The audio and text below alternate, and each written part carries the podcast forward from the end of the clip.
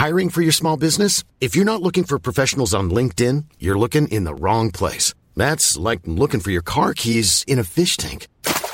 LinkedIn helps you hire professionals you can't find anywhere else, even those who aren't actively searching for a new job but might be open to the perfect role. In a given month, over 70% of LinkedIn users don't even visit other leading job sites. So start looking in the right place. With LinkedIn, you can hire professionals like a professional. Post your free job on linkedin.com slash people today.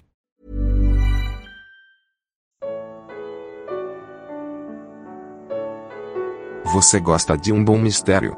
Evangelho de Lucas. Comentário de Mari Persona. Nas epístolas de Paulo, nós encontramos a palavra mistério repetida diversas vezes. Isto porque Paulo recebeu revelações desconhecidas dos profetas do Antigo Testamento e até dos apóstolos que andaram com Jesus antes dele.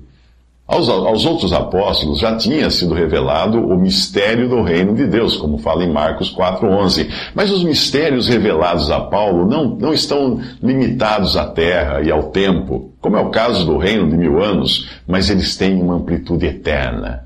O mistério da ressurreição é um deles, e Paulo apresenta aos coríntios, começando com o contraste da primeira criação. Ele diz: O primeiro homem era do pó da terra, o segundo homem do céu. Os que são da terra são semelhantes ao homem terreno, os que são do céu são semelhantes ao homem celestial.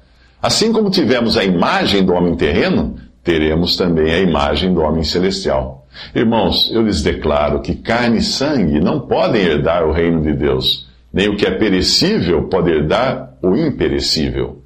Isso está em 1 Coríntios 15, 47 a 50. Eis que eu lhes digo um mistério, continua Paulo dizendo ao trazer essa revelação inédita agora. Nem todos dormiremos, mas todos seremos transformados num momento, num abrir e fechar de olhos, ao som da última trombeta, pois a trombeta soará, os mortos ressuscitarão incorruptíveis e nós seremos transformados. Pois é necessário que aquilo que é corruptível se revista de incorruptibilidade, e aquilo que é mortal se revista de imortalidade.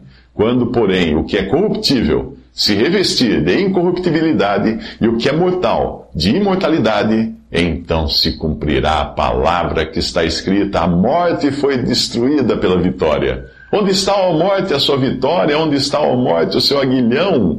O aguilhão da morte é o pecado, e a força do pecado é a lei. Mas graças a Deus que nos dá a vitória por meio de nosso Senhor Jesus Cristo. Leia o capítulo inteiro de 1 Coríntios 15, essa passagem em particular está no versículo 51 ao 57. Se o Cristo, se o Cristo que você segue é apenas um provedor de benefícios para esta vida, então você ainda não conheceu o verdadeiro.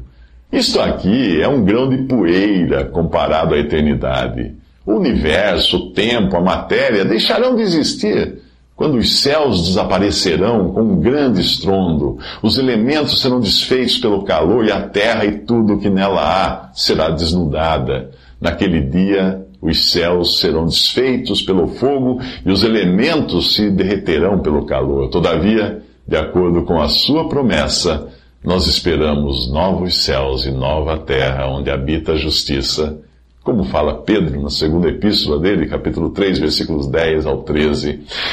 Em que vida estão as suas expectativas? Nesta vida sofrida e perecível? Ou na eterna, em um corpo ressurreto semelhante ao de Jesus? Aproxima-se o momento em que Jesus se despedirá dos seus discípulos para subir aos céus. Ele lhes diz: Foi isso que eu lhes falei enquanto ainda estava com vocês, era necessário que se cumprisse tudo o que a meu respeito estava escrito na lei de Moisés, nos profetas e nos salmos. Então lhes abriu o entendimento para que entendessem, pudessem compreender as Escrituras. Isso está em Lucas 24, de 44 a 45. A lei, os profetas e os salmos representavam todo o Antigo Testamento. Porém, nem os discípulos que andaram por três anos com Jesus seriam capazes de compreender as Escrituras se o Senhor não lhes abrisse o entendimento. O apóstolo Paulo deixa isso claro ao dizer que o homem natural não compreende as coisas do Espírito de Deus, porque lhe parecem loucura, e não podem entendê-las porque elas se discernem espiritualmente. Isso está em 1 Coríntios 2,14. Isto significa que o mais sábio incrédulo nunca será capaz de entender uma vírgula sequer da Bíblia. Enquanto isso, o mais iletrado crente absorve naturalmente os mistérios de Deus quando guiado pelo Espírito Santo. Você entendeu agora a razão de não existir nada para você aprender nos livros, filmes e novelas com temas bíblicos produzidos por incrédulos? Os discípulos aqui são vistos ainda no caráter de um remanescente judeu e no contexto do reino a ser estabelecido na terra. Ainda não são membros do corpo de Cristo, a igreja, que só seria formada no capítulo 2 do livro de Atos. Mas as palavras de Jesus inauguram o evangelho da graça de Deus, que se resume nesta frase: o Cristo haveria de sofrer e ressuscitar dos mortos no terceiro dia, e que em seu nome seria pregado arrependimento para perdão de pecados a todas as nações, começando por Jerusalém. Você, vocês são testemunhas destas coisas, diz o Senhor em Lucas 24, 46 a 48. João escreveu que a lei foi dada por intermédio de Moisés, a graça e a verdade vieram por intermédio de Jesus Cristo no Evangelho de João, capítulo 1, versículo 17. E Paulo pregou aos coríntios a boa nova de que Cristo morreu pelos nossos pecados, segundo as Escrituras, foi sepultado e ressuscitou ao terceiro dia, segundo as Escrituras, em 1 Coríntios 15, de 1 a 4. Este Evangelho de Lucas, que começou com uma cena tipicamente judaica e terrena, com o sacerdote Zacarias ocupado com a lei e os serviços do templo, termina abrindo os céus, inaugurando o evangelho da graça de Deus.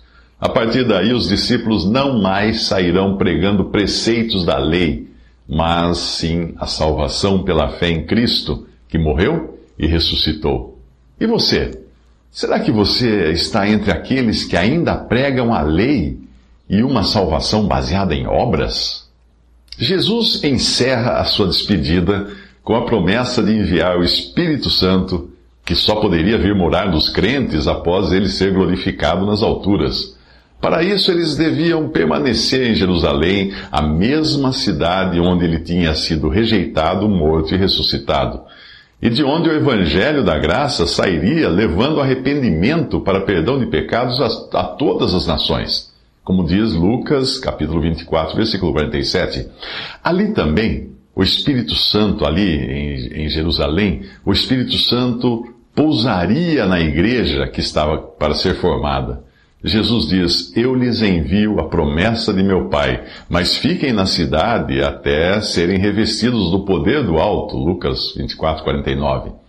Depois disso, ele leva os discípulos a Betânia, a aldeia que era o lugar preferido do Senhor. Ali ele encontrava repouso na casa de Lázaro, era servido por Marta e desfrutava da total atenção de Maria, assentada aos seus pés, como você encontra em João capítulo 12, nos versículos 1 ao 3. Não poderia existir um lugar mais apropriado na terra para ser a última parada de nosso Senhor Jesus Cristo. Dali, ele não só voltaria aos céus, mas subiria abençoando os seus. Tendo-os levado até as proximidades de Betânia, Jesus levantou as mãos e os abençoou. Estando ainda a abençoá-los, ele os deixou e foi elevado ao céu. Lucas 24, 50 a 51. Este evangelho começa e termina com alegria. Primeiro, quando o anjo anunciou a Zacarias o nascimento de João Batista, dizendo: Ele será motivo de prazer e de alegria para você, e muitos se alegrarão em Lucas 1,14. Depois, quando Isabel ouviu a saudação de Maria, e o bebê, João, agitou-se no seu ventre, Isabel ficou cheia do Espírito Santo. Em alta voz exclamou: Logo que a sua saudação chegou aos meus ouvidos, o bebê que está em meu ventre agitou-se de alegria.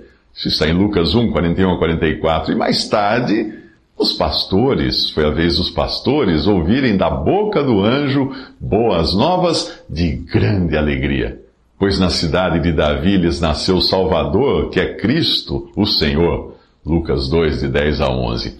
Ao virem Jesus subir aos céus, os discípulos o adoraram e voltaram para Jerusalém com grande alegria. Lucas 24, 52. Eles o adoraram porque Jesus é Deus e se alegraram porque ele lhes abrira as Escrituras, os olhos e o entendimento para desfrutarem da graça, da graça de uma obra completa, que agora garantia o perdão de pecados e a vida eterna. Tudo agora fazia sentido para eles. Enquanto aguardavam o Espírito Santo, permaneciam constantemente no templo, louvando a Deus, como diz Lucas 24, 53. Mais tarde, com a formação da igreja, eles entenderiam que não seria mais no templo que deviam adorar, mas sim na presença do próprio Senhor, que prometera estar no meio de dois ou três congregados ao seu nome. Ali, ele, o Senhor, desfrutaria da total atenção dos seus e seria o lugar do seu agrado, como em Betânia, quando andou aqui.